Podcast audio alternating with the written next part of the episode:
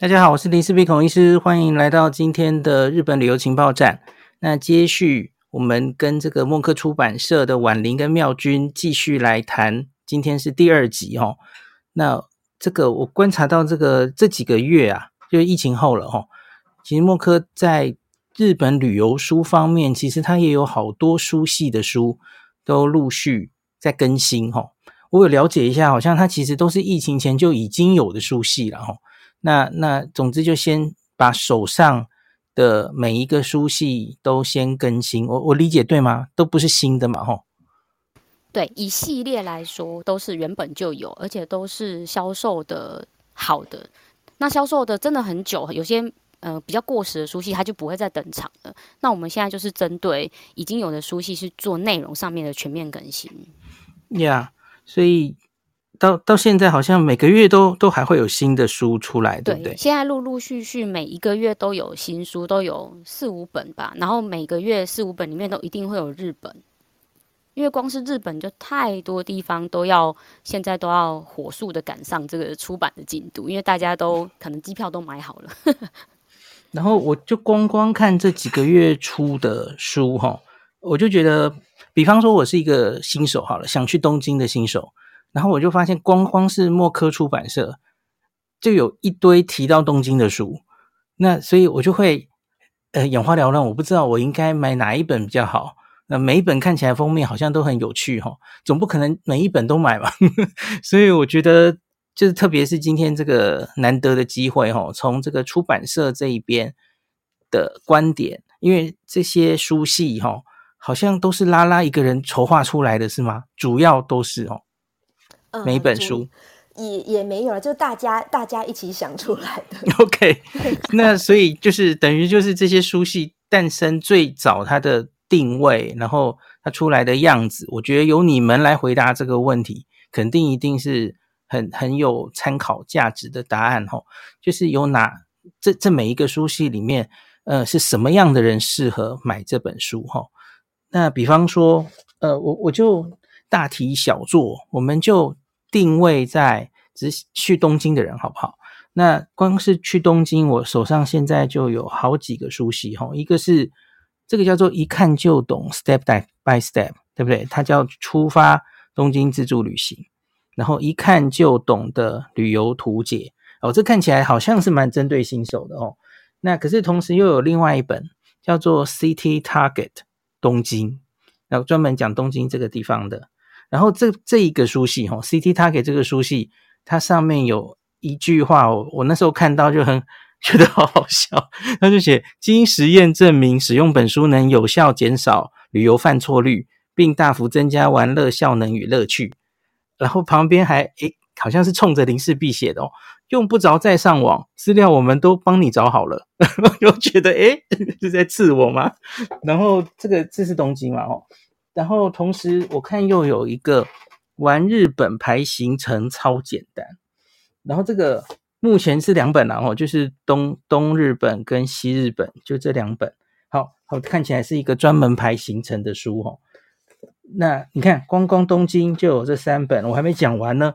最近还有更新一本《东京近郊一泊二日》。好，然后最后就是前前一篇。讲的大概是最后的，就是《东京攻略完全制霸》。你看，摊在一个要去东京的新手眼前，他有五本书。来，你们两位谁先来回答一下？假如是一个新手，他只能选一本到两本，他应该选哪一本比较好？这个问题哦，也是一个非常难的问题。我我真的要先讲一下，其实我们以前在呃出书之后，通常能够直接面对到读者，都是在书展或是旅展，或者是像像线上这种很难得的聊天机会。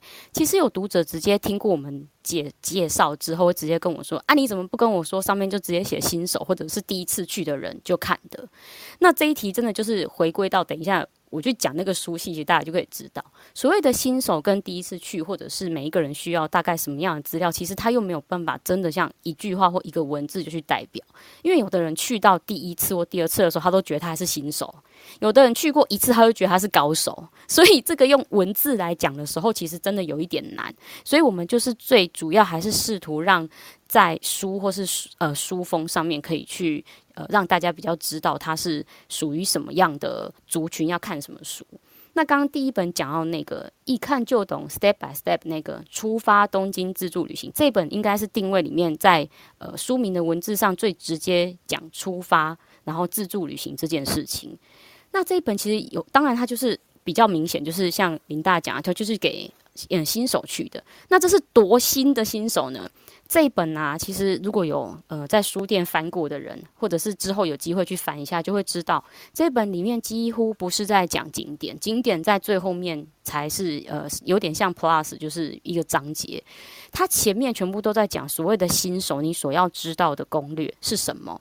它细到从呃新手，其实我们很多人他是从我呃我想去我想去东京，那我需要几天？我大概要先做什么样的事情？到底要先买票？还是先订住宿、买票、机票买了，那我的交通要从何看起？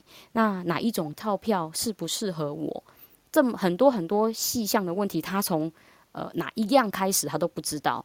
那好不容易知道说，好像要先看一下我是不是可以抢到某一种票，或者是哪一种票。如何买？它的步骤是清楚，它会告诉你说，你不用怕，你去售票机，或者是呃，你到窗口，你你到售票机怎么去按的那个步骤，或者是我到哪边去，比如说。呃，吃拉面机器点餐要如何点？这种非常细的东西，它其实就是我们上面写的 step by step，就是照步骤，然后有图解这样子去教你去做。然后这个都是也是编辑他们就是针对呃网络上我们常常或者是我们平常在各大论坛看到呃大家新手们会有的疑惑，然后就去做这些主题，然后把这些所有的攻略都写在里面。那。其他的像制霸啊或什么的，它其实就是给比较平均的一个概念，就是我从可能我我有一些攻略，或者是其实我们有时候会讲说啊，那个机器买票你买几次就会了这样。但那有些人他不用看到这么细啊，他不需要买一本书，你一个一个截图告诉我说，哦，我哪一下一个要按什么按钮这样的事情的时候，他可能就不会挑到这本书，他可能就会去挑到就是像制霸，他就是比较多，他有的人就觉得我想要从书上得到的是景点资讯，这样子他可能就会挑制霸。那刚刚 林大有讲到一本，就是那个 CT Target 的那一本，就是 林大说那句话。经实验证明，我先帮拉拉洗白一下。虽然他有那个一起参与这个书系，但这句话不是他写的。拉拉这样可以吗？因为那个，因为是事实，因为真的是事实。因为当初最早就是设计这个书系的时候，我们为什么当时的那个编辑会有一个类似这样的话语？其实是因为我们其实刚刚林大有提到，就是前一集的时候讲到说东京制霸，那东京制霸上它的。景点的量非常非常的多嘛，所有的资讯非常的多。那虽然我们其实后来都有很多编辑，他们也都会把呃一些小建议啊，然后一些很细的攻略或是要注意事项都放在里面。可是它碍于就是原本系列还有版型的关系，因为很多读者长期下来买这一本，他就是为了想要在一本书里面得到最巨大量的旅游资讯在同一本里面，所以它真的在版面上的限制也没有办法像。呃，我们讲就是说，布洛克或者是呃，在网络上分享文章的时候，可以把每一个景点做到这么深。那后来 City 的这个系列，它其实是有别于东京制霸，它最主要是它的页数其实比较少，它其实真正介绍的点也比较少，可是它把每一个点做深入。就是说，我今天不是去海选，就是所有的点。我我今天去玩的时候，我直接就是想要，呃，我就是比如说我去晴空塔，我就是希望我把晴空塔的注意事项啊，从上晴空塔本身，还有它的整个 shopping mall，甚至周边，还有我从不同的角度去看晴空塔这样子的东西，把一个景点做得更大更深。所以它其实讲白话一点，就是我们希望那个时候，呃，可以。给读者感受到的是，呃，就是你你如果只是要去这些点的时候，你也不用在我们刚刚讲的先先读书再后上网这样子。其实也也许你在你在第一次的旅行，比如五天或六天里面，你看一本书，其实就可以把这些东西大概都看到了。就是你可以很深入去玩一个点，所以它就跟东京制霸那个海量的点的呃整个介绍的比例跟模式又不一样。那当然，有些时候有些读者他是比较直觉性的，就觉得说我不用这么多点，我要轻巧一点，或者是呃，再加上我们 CT 他给的那个系列，它比较有一些插画在里面。因为有时候大家是对于版型啊书的感觉，它在阅读上面的舒适度也会不一样，所以这也是呃不同系列的差别。然后，诶，我现在对啊，对啊，我我这样一次如果把所有系列一次讲完，我真的怕读者他。又混淆了，这样没关系。我们在这里先停一下。对，哎，这个刚刚你这一番话完全解答了我的疑问。对，我 CT-TAKE 其实它薄很多，可是真的就是如同你刚刚说的哦，因为这个制霸系列它就是东西放的很多，可是比方说一个餐厅，它就只能用两三行来说明它，总觉得好像没烧到痒处哈。那看完这个介绍，我也不知道。会不会真的吸引我？该不该去？可是同样，虽然篇幅少，可是他对每一间店那个描述的文字就多好多行，所以看完我会比较知道，哎，这家店我想去。那个获得的资讯量，反而我觉得是更更令我满足的这样子。的确，因为我们也是，呃，其实，在书的演演进过演化过程之中，还是会希望是说。呃，尽量去满足每一个，因为绝对没有一个人是只看书不看网络的。大家在这样现在的时代，怎么可能是做这件事情？但是有些时候，他真的没有空去搜那么多东西的时候，或者是他真的还是比较喜欢看书一点点的时候，他还是可以有不同的选择。这个就是我们尽量想要去达到的目的。即便他只是一个呃初学者，或者是一个没去几次的人，他的需求其实还是都会有些微的差别。对。诶，所以不讲到目前为止，呃，刚刚那个一看就懂旅游图解看起来是适合完全新手，而且是有点焦虑的 新手。没错，你讲到关键字，对吗？对，焦虑。那你刚刚有讲说，诶，多多买几次就就就会买了。呃，我很老实的跟大家说，我写部落格一开始。我的定位也不是想写给新手看的，所以那些东西其实我也不想写，就是什么真的在那个购票机前面哦，一一步一步教你怎么做那种，几乎你在我的文章里其实找不到。我不知道大家有没有发现哦？所以我我不知道资深的读者知不知道我的这个部落格第一个系列的文章叫做，就是给第二次去东京的人的那个景点推荐。第二次哦，所以就已经不是新手了。所以我其实从头开始，我的初心就不是想写第一次去的新手。我我整理的其实都是，比方说我很爱去吃鳗鱼饭嘛，我很爱猪排饭。那我整理了一篇呃东京十家猪排饭，十家鳗鱼饭。你看一个新手哪需要这个资讯？他只需要你告诉我，我第一次去东京只选一家猪排饭，我去哪吃就好了，对不对？所以我觉得刚刚这个比喻又有点像，就这本 CT Target 还有这个呃，这个一看就懂旅游图解，那其实是我的部落格没有的部分哦。所以，假如一个很很第一次去会有点焦虑的新手，也许你需要的是这部分，这在不林氏璧的部落格你是看不到的哦。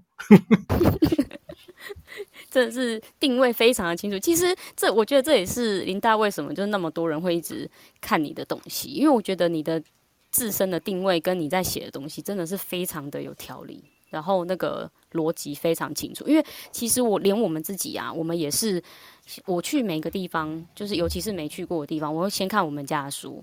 那等到你。特别，因为人总有特别的喜好嘛，就是你特定想要在某区刚好待比较多天，或者是你对某个东西特别有兴趣，你一定会再去上网去找更多的资讯，这是一定的。但是很多时候，我有时候看一些文章，我就会发现说，他们写有人写东西会跳来跳去，或是一下写这边，一下写那边，或者他写的那个逻辑跟格式不一样的时候，其实有时候你看完之后，你反而会内心迷路，多少都会有，因为因为如果你很熟，就不用找了嘛。但是书它它的目的也就是在于说，有时候比如说你就很喜欢吃鳗鱼饭，可是给你时间的时候，你不熟人还要一间一间进去查说这些点。都在哪里？到底我顺不顺路？甚至有些人连要去 check 这件事情都会忘记。那如果在书的话，因为毕竟它整个排版的过程，它就是在同一区里面，你就会知道说，哦，这可能是我可以排在同一个上午一起去的地方，这样子。所以我觉得那个逻辑真的很重要。那我们初步讲了，这样已经连上一个讲的话，我们讲了两个书系嘛，吼。对。那我们继续再往后面看。这个玩日本牌行程超简单的这一这一系列，你们觉得是适合什么样的人来看？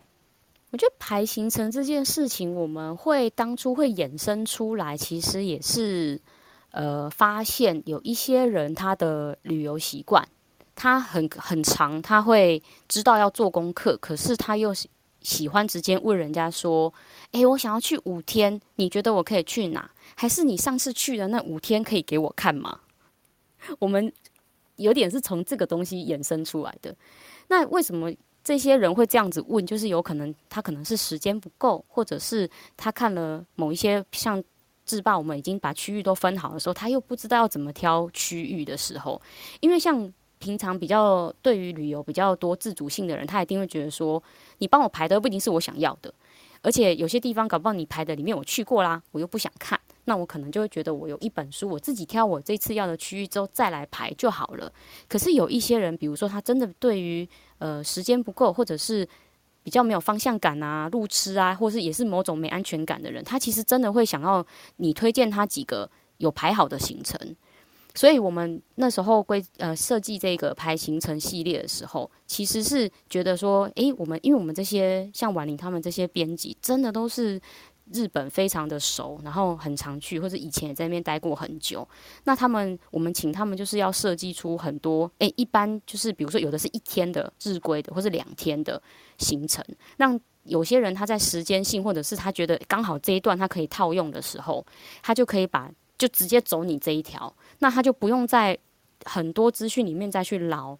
而且这个排行程里面可以从一天、两天、三天各种不同的组合，它甚至可以直接从排行程里面用三条，比如说 A、B、C 或者是怎样的组合，就可以排出五六天的行程，有点类似这样子。但是这个在设计的时候，我想婉玲他们一定有分成非常多的，呃，可能有一些比较细节的东西，就是一些设计的精髓，就是他要如何去设计到比较符合这个大众的这个感觉。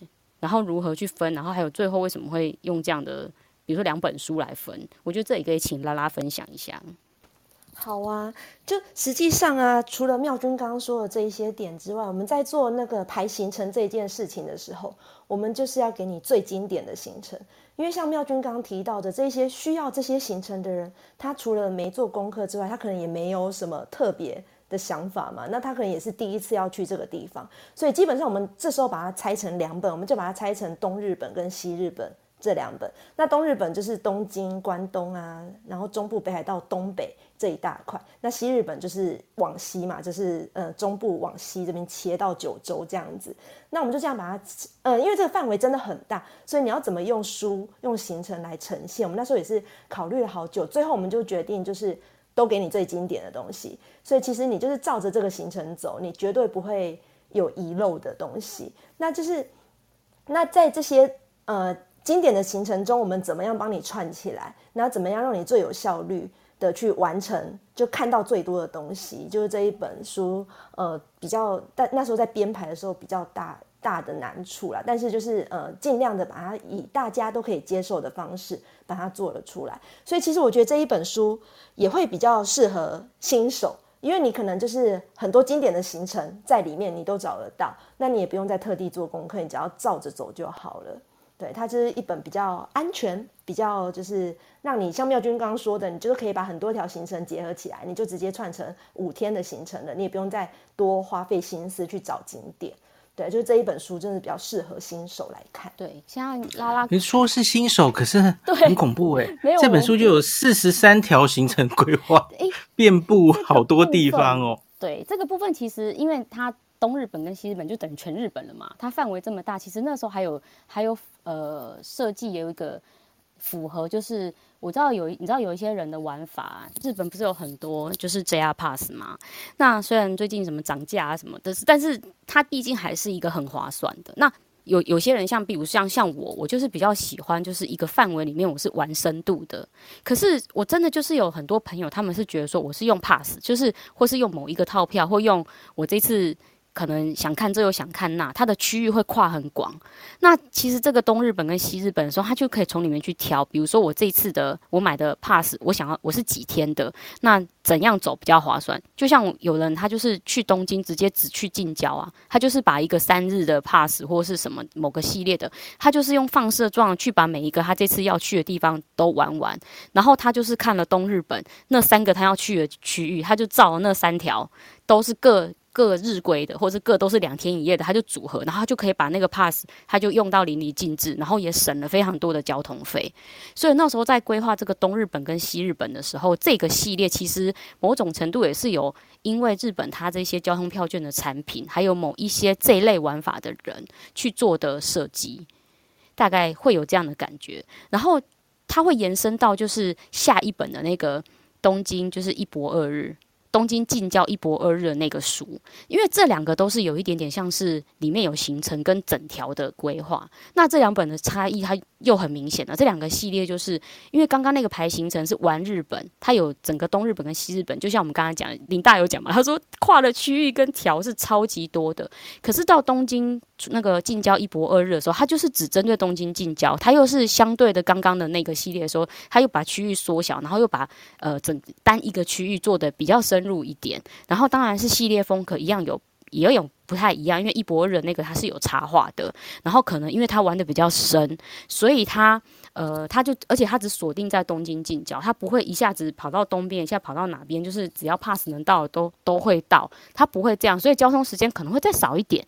那它的里面的点可能会去走到的店家跟店家的介绍就会再多一些些，那这就在符合就是稍微再深入一点，然后它比较聚焦的读者。那其实这一些系列像那个一博二日啊，以前有东京近郊，也有关西近郊这一类的，其实后面我们都陆续还会再出版。对，所以因为我想确认一下，那个东京近郊就近郊这一一博二日这一系列是这个系列先出还是那个？呃，排行程超简单那一系列先出啊，是一博二日这一本先出的。对，对我我印象也是，一六年就有了。呀呀呀呀！我好喜欢这一系列的书，就是关西跟东京是不是各两本啊？对，还有还有京都还出了一本京都的。嗯，OK，对。然后现在是东京近郊一博二日先更新了，对吗？呃，其实它不算更新，它是全新的十条路线啊，就是、啊、对它是因为原本那一版对完全不同的路线，对再给你十条。那我可以预告一下，我们接下来呃，在今年年底会再出一本关西近郊的一博二日，也是全新的十条路线，是之前不会有的。对，因为之前拉拉去出差，他去关西出差了一两个月吧，就是又把整个关西的地方又重新采访过。嗯嗯。然后为什么那个关西近郊会到年底？因为中间还有很多本关西有关的书啊，包括京都的公车啊什么之类的，所以这些书我们后面也都会都会出版，都是全新采访。OK，对，OK。而且刚刚还有讲到一个关键字。对，一直讲到这本也是适合新手，啊、这本也是适合新手。那大家一定会想说，诶，啊，你们刚刚不是说要介绍，怎么又通通适合新手？大家别忘了，我们刚刚有提到，就是就是真的是书，它真的是给普各种阶层跟各种等级的新手去看的，因为真的很老手，真的是可能就直接去看一些杂志，就是我今天去了这个区域，我那个。什么买票路线我都不用看了，我只是要看最新讯息，或者就是看网路，或看就像林大介绍，或看社团分享。那所以这么多书，当然大部分都是给新手去看的，但是新手真的分很多很多的等级，所以大家可以去感受一下自己是哪一个等级，这样子，哪一个哪一个习惯或是等级也好，就是挑不同的系列这样。我我自己觉得近郊系列其实比较。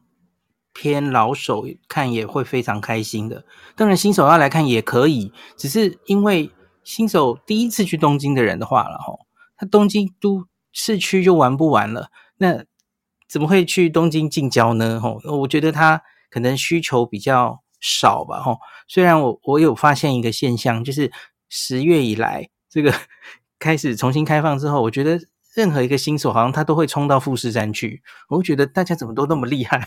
富士山其实交通是有点进阶的吼。对，今年去富士山，大概三月那时候吧。全部的人都在修富士山的照片，我真的觉得好扯哦！大家都怎么办到的？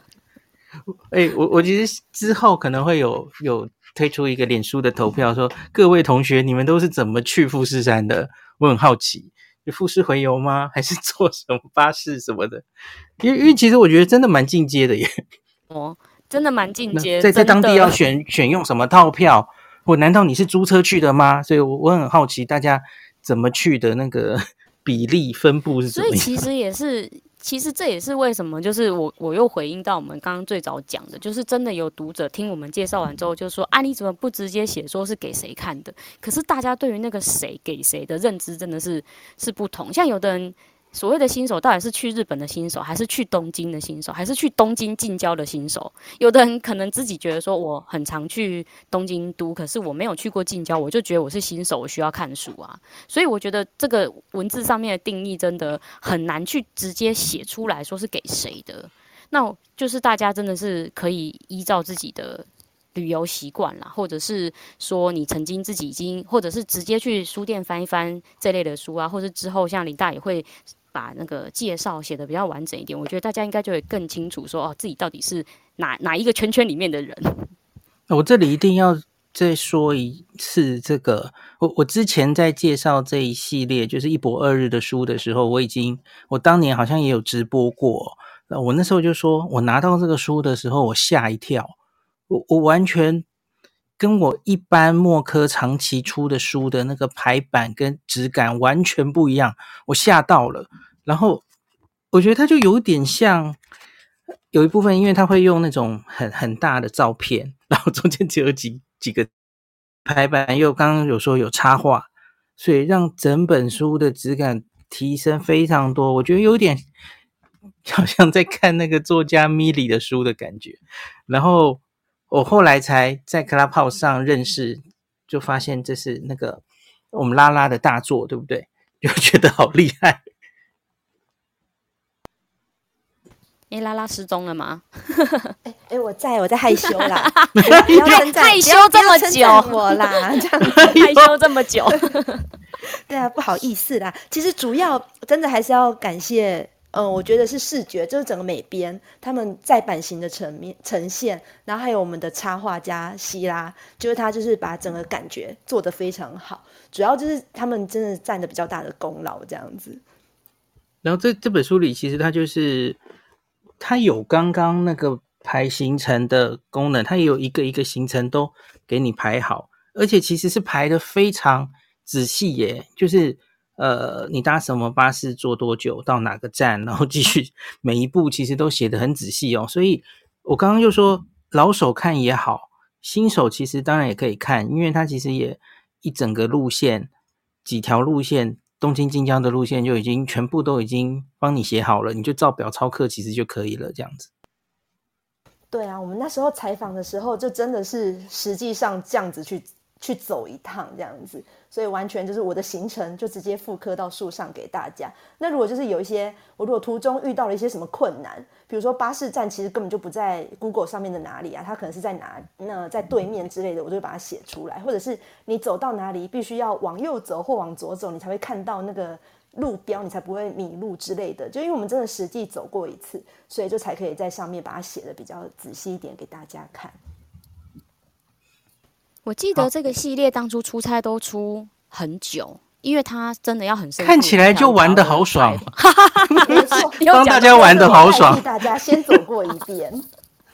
然后都选好棒的旅馆。对 他，对对，他出差的时候，我们都在线上连线，一直骂他。对，这一本这一本这一本一破二日，真的就是他就叫一破二日嘛，他就是希望大家可以到那边去住一晚，而不是真的就只有日归。因为有时候其实很多地方你真的是住一晚，然后你在傍晚或者早上的时候，你自己出来散步，你就会发觉，就跟平常很多观光客在的时候，那气氛是完全不一样的。那你就其实是可以玩得更悠闲，然后就是品质会更好。所以其实是还蛮希望大家到近郊的时候是可以这样子来去一波二日，去一个地方就这样好好的玩一下。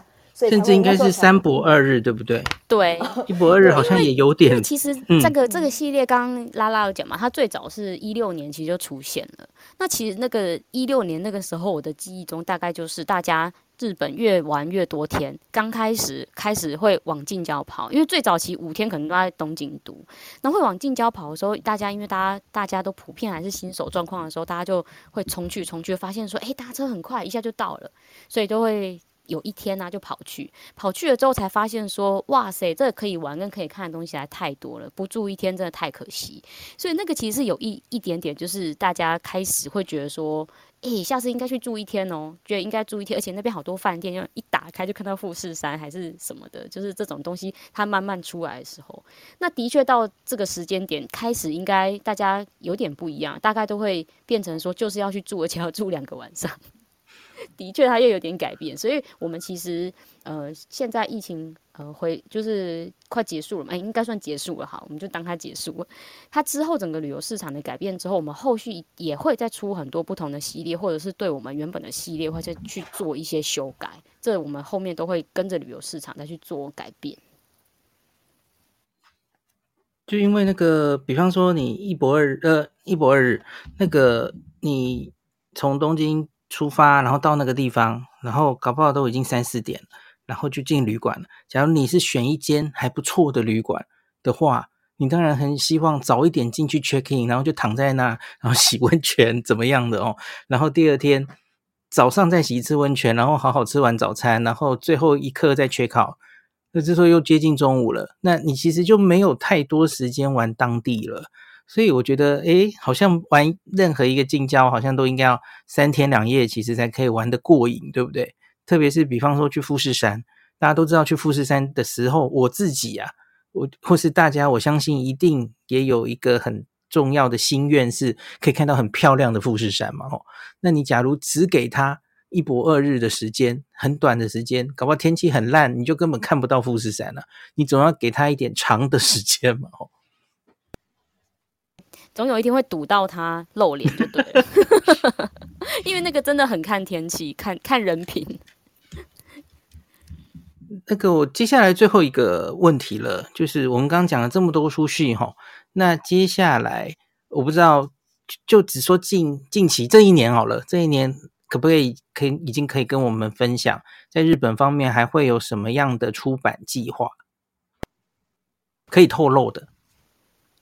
其实已经排得满满的啦，我我想这个我们原本已经有的系列的更新，还有像是有一些地点还没出完的部分，当然会出啦。那婉玲那边手上有几本，嗯，就是比较深度的主题书类的，倒是可以跟大家分享一下。呃，我先我先透露一下好了，就是其实我们的制霸系列，在今年像接下来六月中的时候。会有东京近郊的制霸，也是全新更新的版版本会出推出。那我这边的，哎，说错了，对不起，是五月中，五月中的时候东京近郊制霸会先上市。那六月中的时候是关西近郊制霸，所以其实接下来会有这两本，就是我觉得有点重量级的书本要带给大家。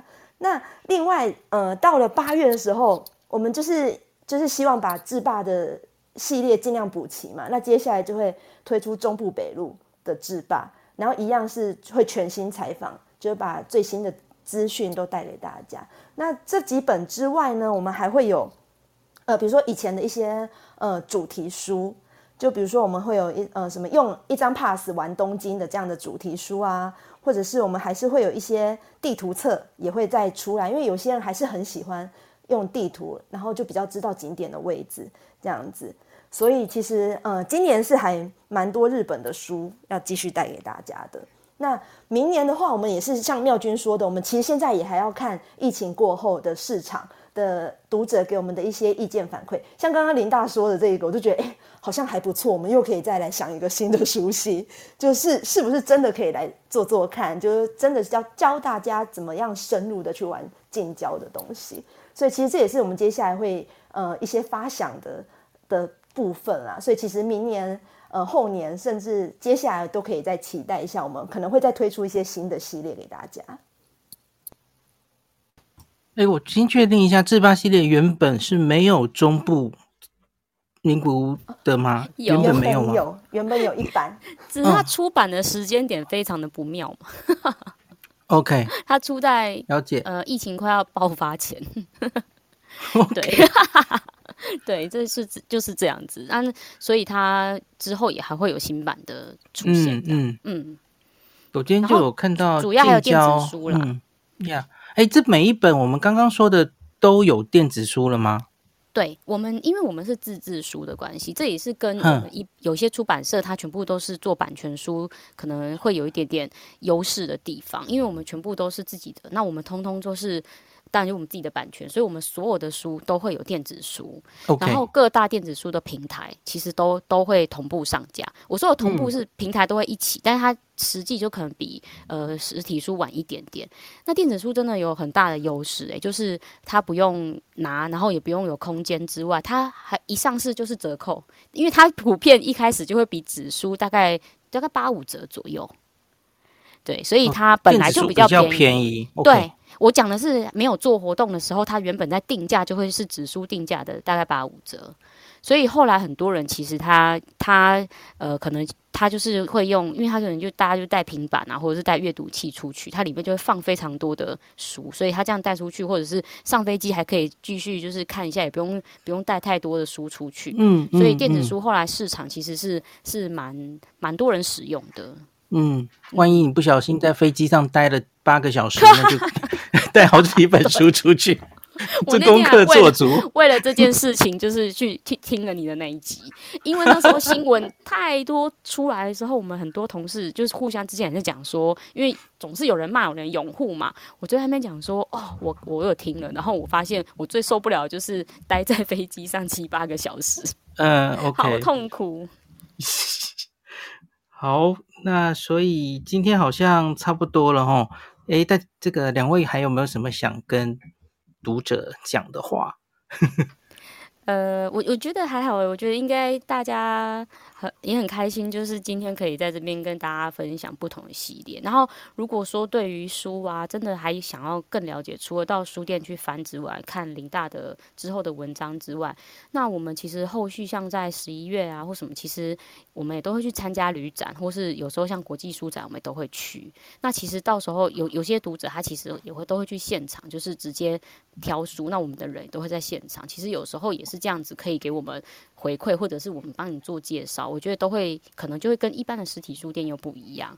那最主要还是说，如果平常对于我们的书有各种不同的建议或是想法，其实我们那个官网性质的粉丝团，就是默克出版的粉丝团的讯息，我们都会回，其实也都可以到那边去跟我们分享。像从去年开始啊，因为我们的粉丝团真的不是在我们官网的那个，不是在冲流量，真的就是一个。就是官方网站的概念，然后史上讯息最多的时候就是从去年开始，它放在那里这么久了，从去年开始的讯息突然很多，我常就大家真的就会问说什么时候要出版什么书啊，然后我要去哪里，我可以等到几月啊这样子，所以对对对，所以因为很多人他就会想说我要不要，因为其实有些人啊他在疫情过后要出国前，他甚至愿意先买旧版的也有非常多。但是旧版呢，其实在这几年都被我们非常有良心的，就是呃报报废掉，就是因为我们觉得这些东西留给大家是不太负责任的啦。对，但是还是很多人是愿意看。那总而言之，就是说，哎，有任何问题，其实到粉丝团去问我们，我们都会回的。对，好，那拉拉有没有要跟大家说什么？要继续帮大家去玩？对啊，我就。玩乐的事情就继续交给我吧。对，但一样就是像妙君说的，真的大家就是有任何意见，像我觉得刚刚林大的反馈就很棒，就是觉得哎，一步二日好像真的不太够这样子之类的，就是你们希望看到怎样的书，或者你们希望我们给你们怎样的内容，真的完全都可以来跟我们讲，然后我们真的会去检讨，然后会去改进，然后想说我们真的可以推出这样的系列。对，就还是希望大家可以多多跟我们互动。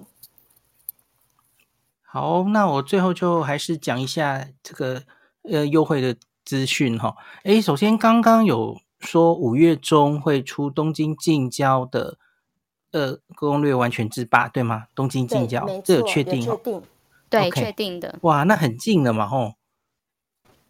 那那个这一个现在开始即日起到六月六号，在博客来网络书店，它有这个默克出版社系列书系，它都有两本七五折的活动，哦。所以大家点进去看它，它就会有那个活动的页面。呃，在现在到六月六号之前，那你知道这个博客来会员日的话，它会有更多活动嘛？吼，所以大概大家可以锁定五月二十七号。假如你暑假想出去，呃，有有一些目的地的话，你可以看一下墨科有没有合你意的旅游书，可以趁这个机会把它购入。吼，好，那我们今天这集就到这里，感谢。这个默克出版社的两个好朋友来跟我们聊天，好，谢谢大家，谢谢，谢谢，拜拜，好，拜拜，拜拜，晚安，好，那我们今天就讲到这里，好，我要停止录音了，好，好，感谢两位，谢谢，我们策划了好久这个活动，对啊，而且中间还要你们两位轮流出去。那个帮我吃美食啊，看看景点啊，这次这次我吃，然后我我每天都在关注，对，我每天都在想说，哎、欸，换这个出去了，哦，换那个出去了。你你自己最近有没有要暑假有要出去吗？会，我暑假七月底会去冈山跟广岛。对，带小孩就是这这一场就是带，对，我对我就是要带去大吃水果的，因为其实我那时候也是想说暑假，因为是带小孩出去嘛，然后就我不想往那个第一级大城市去挤，对对对，然后我就刻意避开的，对，对我刻意避开的，然后因为我自己去过冈山，广岛还没去过，那我觉得冈山像那个。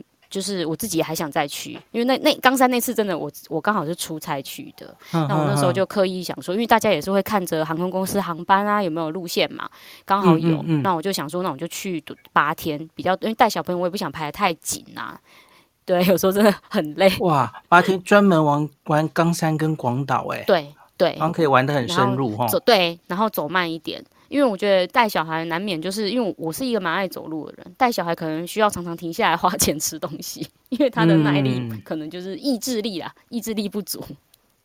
OK OK，嗯，那拉拉最近还会去哪里出差吗？哦，我最近六月的话会去金泽，就是说接下来的那个中部北路也是为了啊，OK OK，对，所以我就去金泽把北路的一些东西采起来。嗯、那会 okay, okay. 另外的同事会到名古屋去。哦，就是都都是为了这本书，没错，我就是一定要把最新的东西带给大家。OK OK，大家有没有听到这里？觉得这个旅旅游书的编辑帮大家玩，好好赞哦，好赞的职业，真是我觉得蛮梦幻的。是没错，但是我真的可以帮他讲一下，他那时候刚回来的时候。你要你知道，你去两个月，你就回来就是要写两个月份量的稿子，很可怕，而且而且你你一回来，对，而且你一回来，行销本人就是马上跟你说几号出书，OK 吼，内容 OK 吼，改了多少，比例多少，有什么有趣的？的我到昨天为止都还在赶稿，我昨天终于把稿子交出去了，所以今天可以轻松的跟大家聊天。对啊，今天下午可怕，今天下午有跟一个作者碰面，他看到。婉玲第一句话就说：“为什么你看起来很累？” 我就说：“一堆稿子当然累。”对，这个我可以，我都没有睡觉，好可怜。对，这行销真的是把他们就是压着走。哇，所以梦幻的职业也是有辛苦的地方。没错，没错。所以其实会羡慕啦。他们出去的时候，我们会问：“好吃齁？”很好吃。